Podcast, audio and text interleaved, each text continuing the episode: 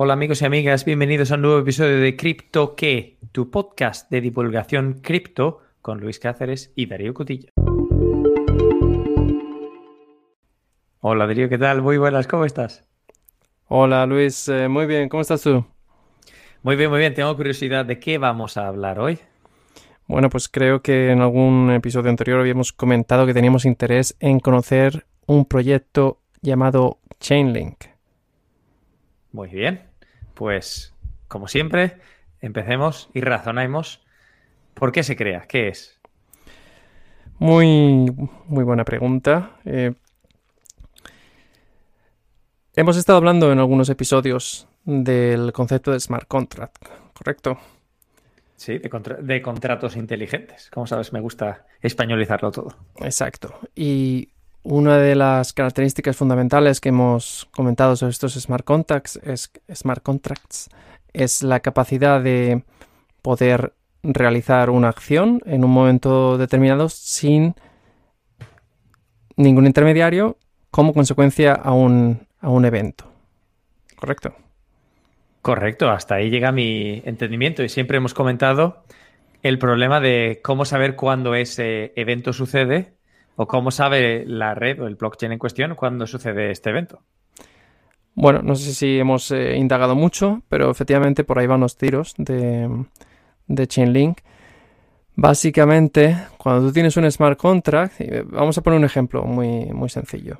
Vamos a decir que tú y yo acordamos que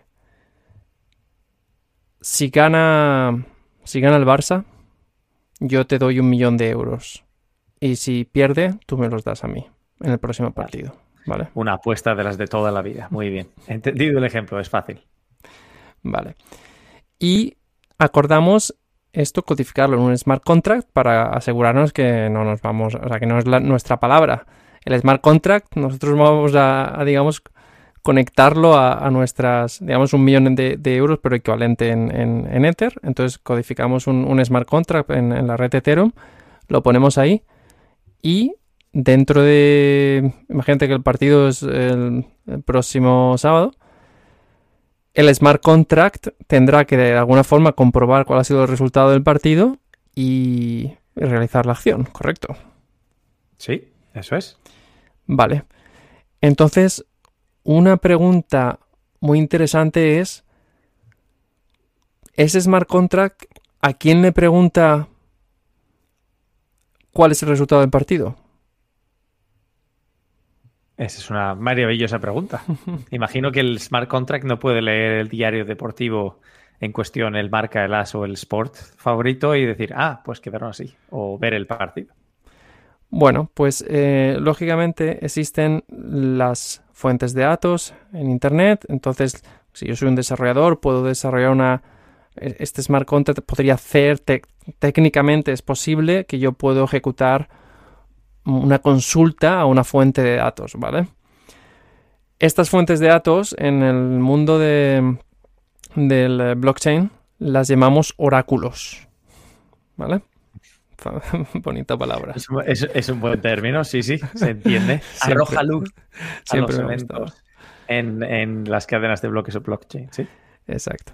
Bueno, pues el problema fundamental es que, vale, imaginemos que tenemos un oráculo y podemos sacar información de, él. Y entonces el smart contract puede, puede conseguir esta información. La siguiente pregunta es, vale, pero qué pasa si alguien hackea ese oráculo o si ese oráculo no es fiable o si ese oráculo tiene malas intenciones. Imagínate que tú conoces al, jefe que ha desarrollado ese oráculo y tú vas ahí y dices, oye, te doy medio millón de, euros si, si, modificas esto, porque yo voy a ganar un millón, entonces nos repartimos mitad y mitad. ¿vale? Entonces, aunque el partido haya sido favorable al Barça, a lo mejor tú has podido modificar ese oráculo por tu influencia, por lo que sea, o, aprovechándote de un bug. Y el smart contract, eso no hay nadie, entonces yo no puedo reclamar a nadie. El smart contract ha decidido que no, que el millón de euros te lo llevas tú. Y lógicamente, pues a mí eso me fastidiaría mucho. Muy cierto, muy cierto. Vale, pues esto básicamente es el problema de si tú tienes un, un, sistema descentralizado, estamos hablando todo el rato del blockchain, que queremos descentralización, no puedes tener un oráculo que sea centralizado, porque básicamente te cargas, te cargas el, concepto de, la descentralización. Ahí es donde tienes el punto débil de la cadena. Exacto. En que, en que tienes oráculos que pueden ser vulnerables, por decirlo así. Exacto. Entonces, Chainlink, su propuesta es una solución a este problema. Básicamente, en lugar de utilizar un único oráculo, van a proponer un... Em, bueno, eh, Chainlink es un, es un, proyecto de em, nivel 2, que se llama, de, em, del Layer 2, que se ejecuta sobre otro blockchain, en este caso Ethereum. Entonces, eh, Chainlink ahora mismo eh, corre sobre, sobre la red de Ethereum y bueno, definen una serie de bueno, define una serie de, conceptos y, de, y de mecanismos dedicados a resolver este problema de la centralización de los oráculos en los smart contracts, que como podemos intuir es una propiedad muy interesante de cara a un futuro de blockchain integrado en la vida real, porque, porque en algún momento esto tiene que salir del plano teórico y empezarse a usar para, digamos, eh, proyectos que nos cambien la vida. Sí, sí, en el fondo, si, si quieres que tus contratos inteligentes se ejecuten en base a eventos de la vida real, necesitas información de la vida real para saber qué ha pasado en, en esos eventos que determinan el resultado del contrato. De eso no hay duda. Correcto. Pues bueno, ese es el, eh, esa es la propuesta fundamental y ahora indagaremos un poquito más en cómo hace esto pero si te parece, a lo mejor nos comentas un poco quién hay detrás de este proyecto. Creo que, que, habías mirado algo. Venga, Sí, hombre, sabes que siempre tenemos un poco de información básica, pero en este caso es em, información interesante además.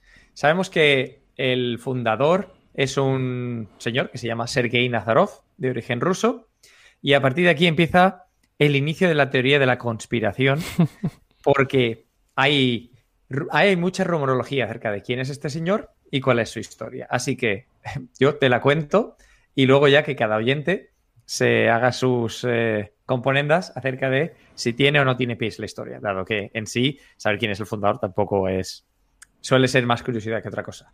Pero al buscar acerca de quién era Sergei Nazarov, más que nada para saber si el proyecto tiene potencial, si vemos al fundador con capacidad para llevar este proyecto adelante, quién les, quién les respalda o no y me llamó la atención, por eso te lo quiero explicar. En un principio, em, si tú entras en smartcontract.com, la traducción del inglés de contratosinteligentes.com, tú entras a la página de Chainlink y cuando se mira la historia de esa página web, de ese dominio en realidad, smartcontract.com, ves que ha sido adquirido en 2008 y que nadie hizo realmente nada con él hasta que se lanzó el sitio web de Smart Contracts en 2014, el cual ya está relacionado con Sergei Nazarov. Adivina qué pasó en 2008 acerca de el 31 de octubre. No tengo ni idea. No lo tienes que adivinar. Es cuando se lanzó el, el, white paper, el papel informativo de Bitcoin. Se lanzó el 31 de octubre. Pues este dominio se registró el 25 de octubre del 2008. O sea que ya el, concepto de smart contract a lo mejor ya estaba ahí existiendo antes de que se saliese a la luz el, paper de, de, de, Bitcoin, ¿es lo que me estás diciendo? Al menos el dominio estaba comprado, así que alguien pretendía utilizarlo. Luego, investigando un poco, se ve que hay unas transferencias de, host, de quien eh, tiene el, host, el, hosting del dominio, en donde eh, se puede utilizar el dominio pero básicamente desde ese momento ha sido transferido, subido, con distintos nombres, en realidad, siempre acerca de la misma persona, al parecer. Cuando seguimos mirando, además, vale, cuando se ve la versión original de lo que se sacó en 2014, ya sale la versión firma más contratos con menos riesgo. Los contratos inteligentes verifican y se ejecutan por sí mismos, para que tú no tengas que hacerlo. Vamos, muy similar al concepto de blockchain y de hecho ya dice, es verificación basada en datos, se mm, ejecutan automáticamente, almacenado con seguridad en blockchain, o sea que esto ya está, esto ya estaba en 2014 como concepto, este es el sitio web original. Luego, añadiendo cabos, cuando le preguntaron al fundador, a Sergey, cuánto tiempo llevaba trabajando en el espacio cripto, en una entrevista en 2019, dijo que en torno a 10 años. Si retrotraemos en el tiempo, significa que ya estuvo trabajando en el entorno de criptomoneda allá por 2009. Vamos, no había tantos trabajando en el entorno de la criptomoneda en 2009. Cuando miramos un poco más en detalle, eh, Sergey también es el, fundador y director de una empresa que se llama QUD Capital. Cuando miras, evidentemente del nombre se puede deducir que Sergei Nazarov es de origen ruso.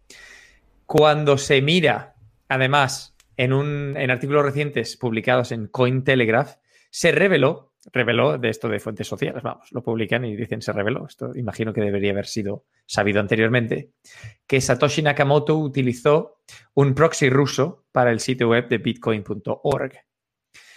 La dirección IP fue compartida también por otro usuario ruso que estaba poniendo eh, revisiones de un hotel en Vietnam. Su nombre es Sergey. Y con esto ya se acaba la rumorología. Ahí, querido oyente, haz lo que o evalúa por ti mismo.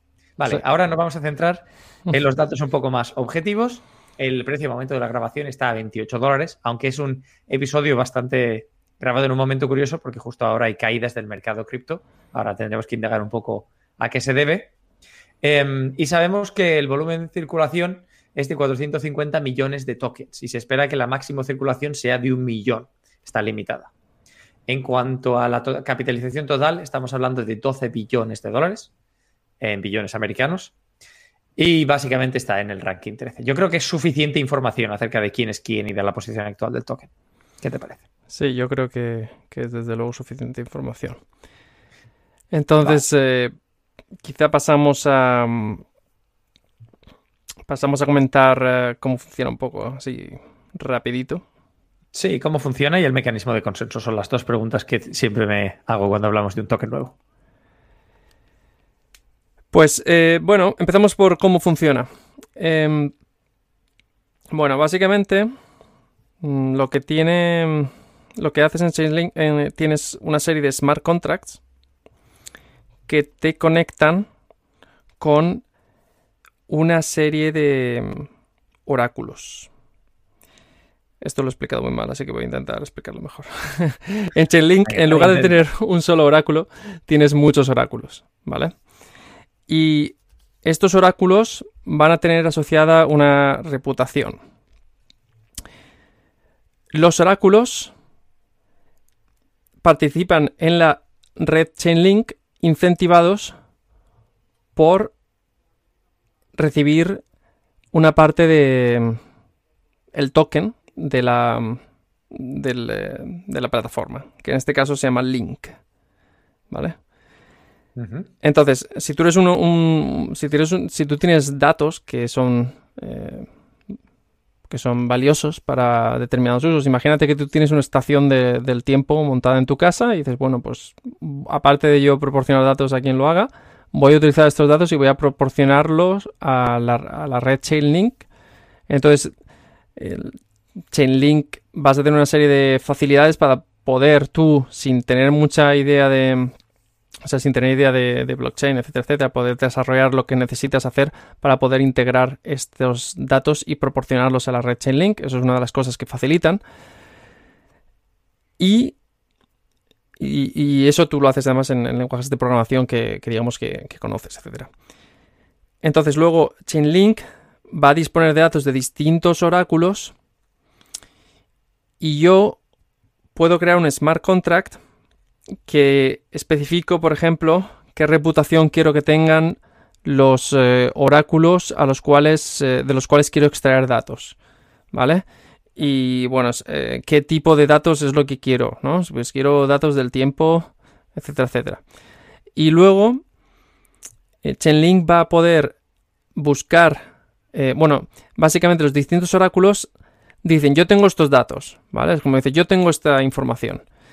Y además digo, y no solo la tengo, sino además garantizo que es verídica. ¿Cómo?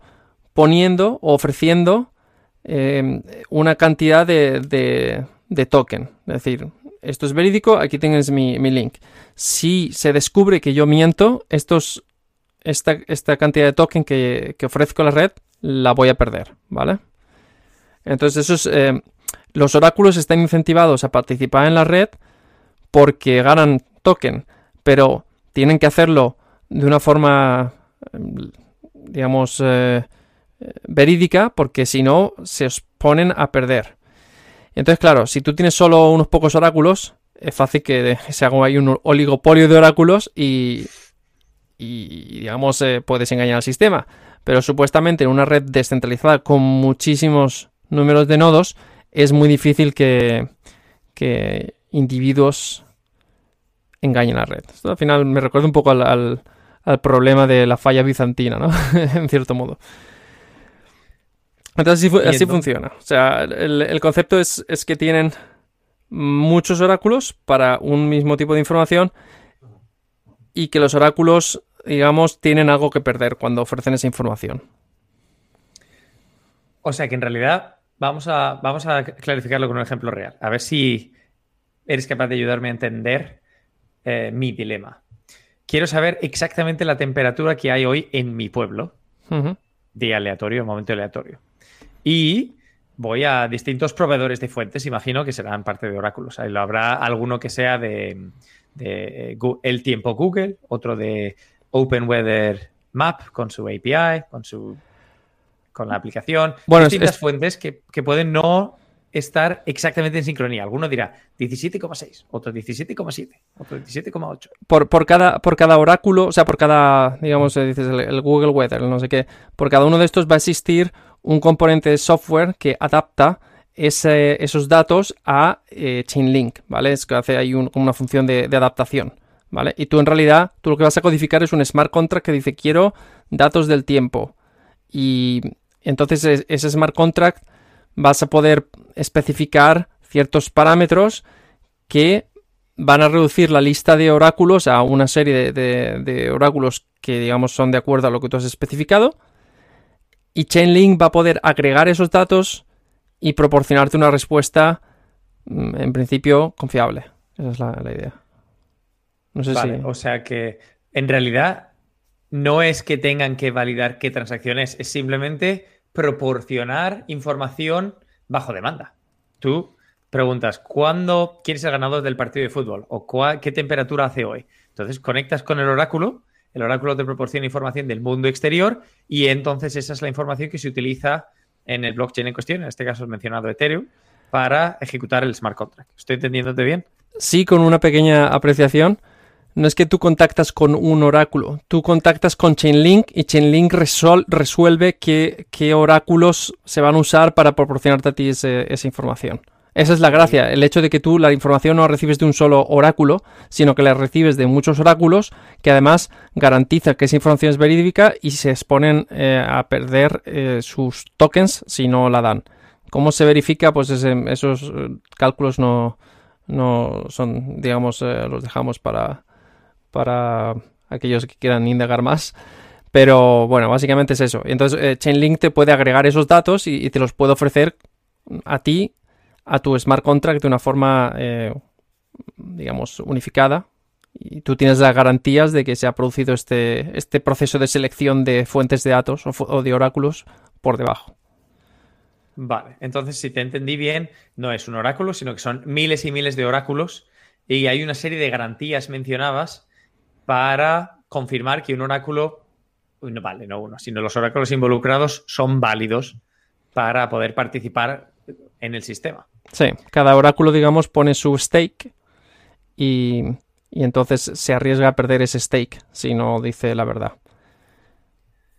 Vale, y me imagino además que se podrá, en típico espíritu cripto, se podrá verificar qué oráculo ha sido el que ha proporcionado la información y se podrá verificar además si el oráculo proporciona información fidedigna o no. Claro, además todas estas, todo esto al final está ejecutándose en, la plataforma Ethereum. E, Ethereum. Entonces, eh, al final todas las transacciones se quedan registradas ahí. No quiere decir que tu información o que, se quede público quién ha pedido qué, ¿vale? Todo, hay formas de, ocultar. Esto no, es, digamos, eh, no forma parte de lo que queremos comentar en este episodio. simplemente, sí, al estar corriendo en el, blockchain, pues básicamente eh, Chainlink actúa como un intermediario entre información que existe fuera del blockchain e información que existe dentro del blockchain, ¿vale? Vale. No sé si está claro. Sí, sí, yo lo he entendido. Para mí el concepto es sencillo además es muy necesario. Ahora te quiero preguntar, porque se me ocurren ciertas ventajas y ciertos inconvenientes, pero no sé si, imagino que al haber mirado más en detalle, podremos entrar un poco. Tengo unas cuantas preguntas, por eso digo, si son, pueden ser ventajas o inconvenientes. Bueno, me imagino. A ver. Venga, vamos a empezar. Miedo si, si tienes este o este, um, esta fuente de información externa, en teoría, la velocidad de las transacciones de la plataforma y de los contratos en cuestión, utilizándola, sería acelerada, porque básicamente ya tienes cómo consultar esta información y puedes rápidamente verificar si un evento ha sucedido o no, si forma parte de las fuentes de Chainlink.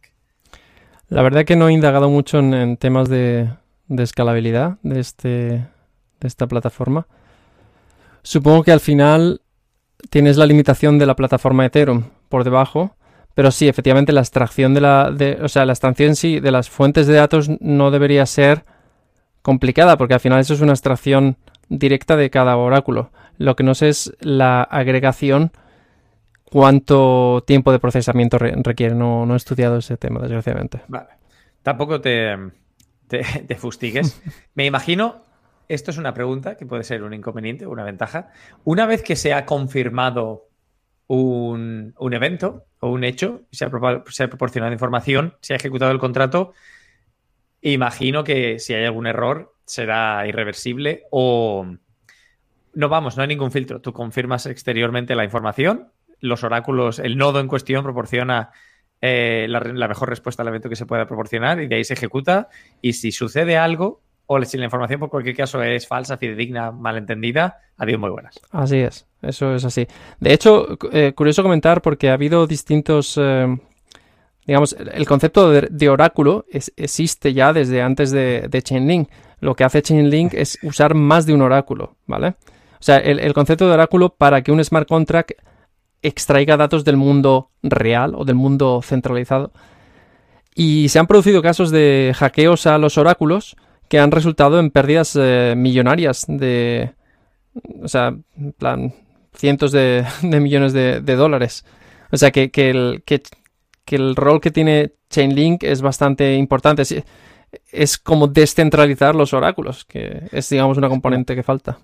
Y creemos también que esto podría que esto podría y debería proporcionar mayor seguridad, porque en el fondo una fuente centralizada de información puede ser modificada con más facilidad que muchas fuentes distribuidas a lo largo de cientos y miles de oráculos que cristalizan en un nodo, ¿no? Exacto.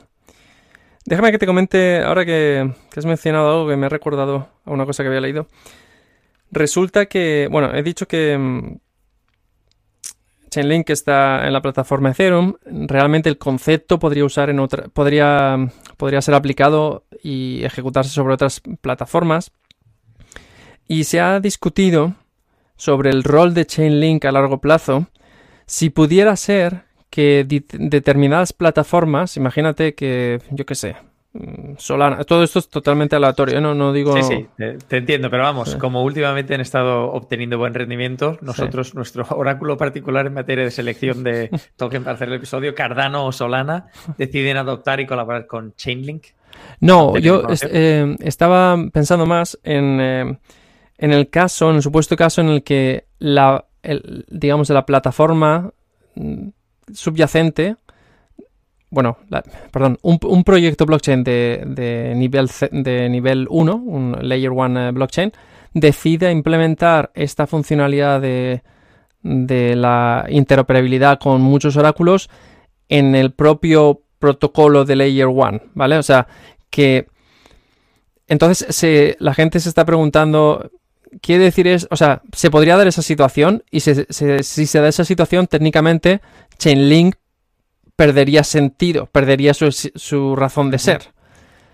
No, esto no se ha producido y, solo quería comentar al respecto, que indagué un poco y vi una entrevista que le hacían a, Vitalik, el, eh, bueno, el fundador de Ethereum, en el que comentaba, que le hacían esta pregunta directamente si se había pensado a lo mejor eh, adoptar este tipo de funcionalidad o implementar este tipo de funcionalidad, o bueno, él no es que pueda decidir, pero digamos su opinión cuenta mucho. Le preguntaron acerca de su opinión y él dijo que no, que, en su opinión personal es que, mm, el blockchain eh, de nivel 1 debería permanecer agnóstico a este tipo de, de información porque, bueno, el, adoptar estos oráculos, eh, o sea, esta intercomunicación con los oráculos, etcétera, también significaría a veces a lo mejor posicionarse en, temas políticos, saber a quién, a qué oráculo se elige, etcétera, etcétera. Ah, muy cierto. Siempre hay que mirar las connotaciones de las acciones que uno lleva a cabo. Interesante. Y bueno, por la separación de, de, de poderes. De contextos que, bueno, tú intentas resolver un problema con una cosa y luego construyes otra cosa encima que resuelve otro problema. Era un comentario rapidillo. No, sí, sí, y aparte, muy relevante y pertinente. Ahora, ¿has escuchado en el proceso de tu investigación acerca de algún uso práctico, de algún proyecto de utilidad? Bueno, curiosamente este es uno de los proyectos que ha hecho, bueno, que he visto que tiene bastantes partnerships y voy a mencionar algunos nombres que seguramente nuestros oyentes les suenan. Oracle, ¿vale? Em, han, hecho un partnership en el que Oracle eh, va a proporcionar high quality inputs and outputs. O sea. Em, Oracle, para, leído en castellano. Oracle. La empresa de. Em, la empresa que, entre otras cosas, hace sistemas de gestión de empresas. Bueno, tienen sistemas de base de datos, etc. Vale, tienen sistemas de muchísimas cosas, sí, es cierto. Eh, bueno, este es eh, un ejemplo de partnership. Quizá uno más eh, sonoro es eh, Google. Por lo visto hay un proyecto de Chainlink and Google Cloud. No he indagado al detalle, esa es la verdad. Creo que te lo comenté, a lo mejor a ti te ha dado tiempo a, a leer algo. Sí, había leído acerca de objetivo de esta colaboración. Al parecer era conseguir fuentes de Google Cloud, que tiene bastantes eh, fuentes acerca de temas específicos. En este caso en particular, si no recuerdo mal, eh, se trataba de aplicaciones acerca del tiempo, curiosamente, de todos los datos que pueden tener. Pero vamos, era una colaboración inicial en el artículo que leí en su día acerca de cómo integrar información que tenga Google Cloud en Chainlink. Que lo utilicen para datos del tiempo o para otro tipo de datos va a ser relevante con el tiempo, a medida que avancen en la colaboración. Vale. Y bueno, un, mencionan un, caso más de... En, realidad, o sea, cuando te pones a leer hay un montón de partnerships. Lo que pasa es que la mayoría de partnerships son nombres que, que no... que no que no conozco, vamos. Entonces eh, es difícil hablar de, ellos y, seguramente no, dicen mucho. Pero en el mundo eh, DeFi, DeFi, hay muchos, muchas aplicaciones descentralizadas que requieren de información sobre, por ejemplo, precios de pares de, de criptomonedas o de, o de precio de, de, de criptomoneda con respecto a una moneda fiduciaria. Y muchos eh, proyectos, o, varios de ellos, utilizan Chainlink para recibir esa información. Un ejemplo notable es eh, Synthetic, que es un proyecto también blockchain que se engloba dentro del mundo eh, DeFi. Entonces, em, parece ser que, sobre todo dentro, de, dentro del mundo blockchain, hay bastantes proyectos que utilizan Chainlink como fuente de información para poder realizar sus actividades, debido a que necesitan saber estas eh, equivalencias entre criptomonedas y los precios, etc. Sí, fíjate, comentaba justo antes que la colaboración con eh, Google Cloud era para saber el, información meteorológica. Lo que no había llegado a comentar es que el objetivo de obtener esta información de de la base de datos profesional de Google Cloud era para hacer accesibles productos en relación a, los seguros, como por ejemplo el aseguramiento de, la cosecha. Curioso, en el mundo de las finanzas descentralizadas. y Nazarot comentaba en, em, ¿cómo se llama esta conferencia? En SmartCon One, que en SmartCon 1, el nombre de una conferencia eh, cripto, que la información que, y los datos que proporcionaba Chainlink podían actuar como el puente que necesitaban los desarrolladores para construir eh, aplicaciones descentralizadas con mayor utilidad. Vamos. Pues eh, muy interesante. Vale, pues yo creo que nos ha quedado relativamente claro. ¿Hay algo más que quieras señalar o lo cerramos hoy? No, la verdad es que profundizar más es ir en demasiado detalle y creo que se sale un poco del, de nuestras ambiciones para este podcast, así que yo lo dejaría aquí. Perfecto, Darío, pues muchas gracias por traernos Chainlink y por explicarnos su utilidad. Nos vemos en el próximo episodio, queridos oyentes. Un saludo y hasta la próxima. Te dejamos con el anuncio. Hasta la próxima. This episode is brought to you by Shopify. Forget the frustration of picking commerce platforms when you switch your business to Shopify, the global commerce platform that supercharges your selling wherever you sell. With Shopify, you'll harness the same intuitive features, trusted apps, and powerful analytics used by the world's leading brands. Sign up today for your $1 per month trial period at shopify.com slash tech, all lowercase. That's shopify.com slash tech.